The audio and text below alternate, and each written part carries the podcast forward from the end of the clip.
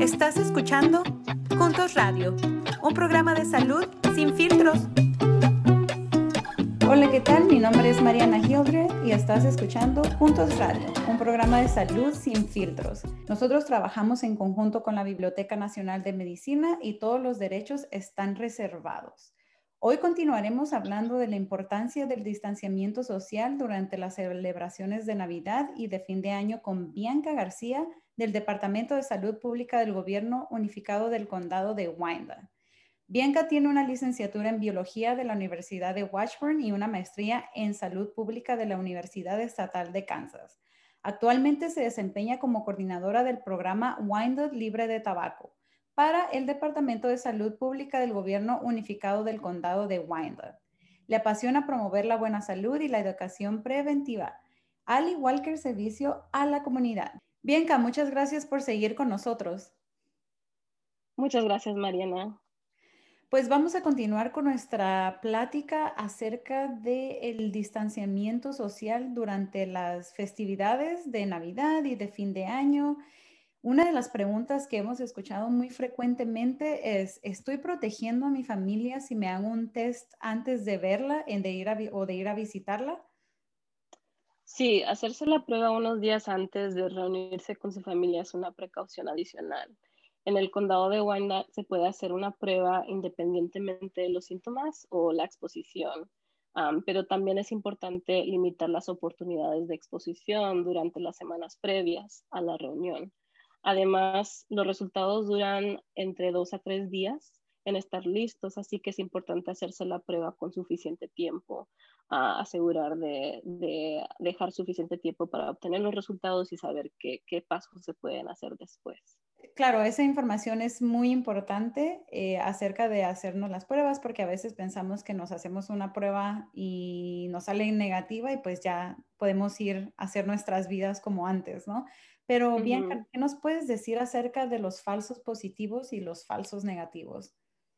Los falsos positivos o los falsos negativos pueden ocurrir a veces. la prueba molecular es más precisa. Esta es la prueba de sopo nasal. Es la prueba que el Departamento de Salud de Wyandotte usa o ofrece en, nuestros servicios de pruebas. Los resultados toman de esta prueba toman dos a tres días para estar listos y esta prueba es más sensible y menos propensa a producir un falso positivo, pero sí puede producir un falso negativo, aunque es menos común. nosotros usamos esta prueba porque es más válida. normalmente es la que ha salido más válida en los estudios que hemos visto. La prueba, la otra prueba que se ofrece es la antígeno y esta es menos precisa, es una prueba más rápida, pero no, lamentablemente no la podemos usar en nuestros testing sites porque solamente puede, digo, puede producir más frecuentemente los falsos positivos y además la recolección puede tardar más en hacerse. Oh, ok. Eso es una información súper importante que ojalá la tomemos en cuenta a la hora de buscar un, un lugar donde hacernos la prueba, especialmente si aún con todas y las recomendaciones eh, seguimos buscando la oportunidad de eh, visitar a algún familiar en estas fechas. Venga, tenemos más preguntas de nuestra comunidad. Vamos a escuchar la que sigue. ¿Cuáles son los riesgos de viajar para reunirme con mi familia? nosotros no aconsejamos viajar en este tiempo porque esto agrega otra capa de riesgo hay tantos puntos en un viaje que podrían ser oportunidades para la exposición. si decide viajar, es importante que tome precauciones, usar máscaras, mantener seis pies de distancia y lavarse las manos seguido. también considere la posibilidad de hacerse la prueba de antemano. Siempre que sea posible, póngase en cuarentena durante 14 días después de regresar de su viaje y, además puede revisar la información de viaje en la página de KDHE, que es el Departamento de Salud y Medio Ambiente de Kansas. Ahí tienen la información de cuáles estados o lugares donde hay mm, varios casos y regresando de su viaje tiene que ponerse en cuarentena y también tienen más recomendaciones sobre el viaje. Estás escuchando Juntos Radio. En un momento regresamos. ¿Se ha dado cuenta que no todos los tratamientos nos funcionan a todos de la misma manera? Esto es porque no todas las personas son iguales. Sin embargo, la mayoría de los tratamientos no parecen ser diferentes. Antes no contábamos con la información suficiente para personalizar los tratamientos. Ahora sí, con programas como All of Us, basado en la medicina de precisión, que nos permite desarrollar tratamientos para las necesidades de cada persona. Para más información, visite la página joinallofus.org, que encontrará en las notas de este episodio. Ahora regresamos con Juntos Radio. ¿Qué medidas debo de seguir después de recibir mis resultados? Si recibe un resultado negativo y se hizo la prueba sin síntomas o si no fue expuesto a un caso usted puede volver a sus actividades regulares. Ah, recuerde usar una máscara y practicar distanciamiento social. Pero si recibe un resultado negativo y se hizo la prueba con síntomas o si fue expuesto a un caso, es mejor permanecer en casa hasta 72 horas después de, que los síntomas dejen de existir. si se recomienda también terminar ah, la cuarentena de 14 días de la fecha de exposición también debe de seguir monitorizando los síntomas para ver si se desarrollan más o cuando deja la fiebre de existir para asegurarse que ya no tiene los síntomas.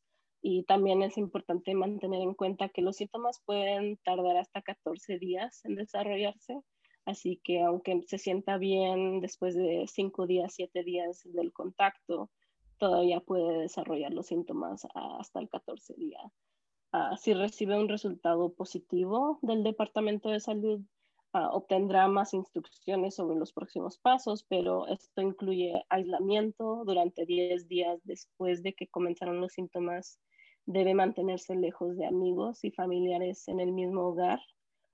si no tiene síntomas cuando se hizo la prueba, si no tenía síntomas, necesita esperar hasta 72 horas sin síntomas o 10 días después de su resultado positivo lo que ocurra primero.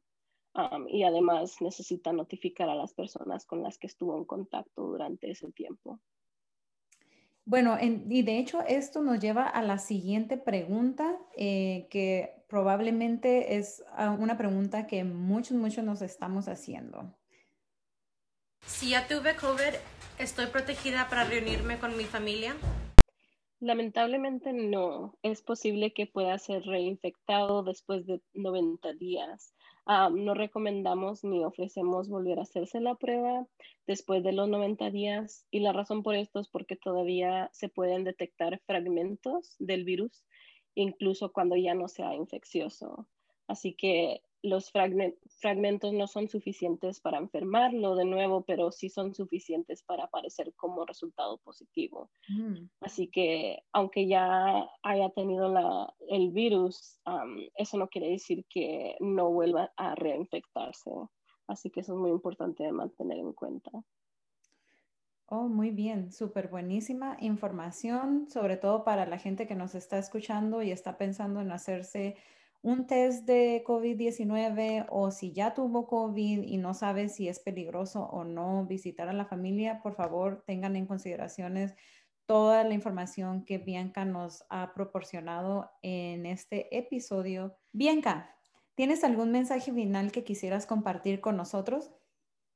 Sí, claro que sí creo que el mensaje más grande que se debe tomar de, este episodio es que es muy importante encontrar formas de modificar nuestras celebraciones festivas para honrar nuestras tradiciones y al mismo tiempo mantener seguros a nuestros seres queridos.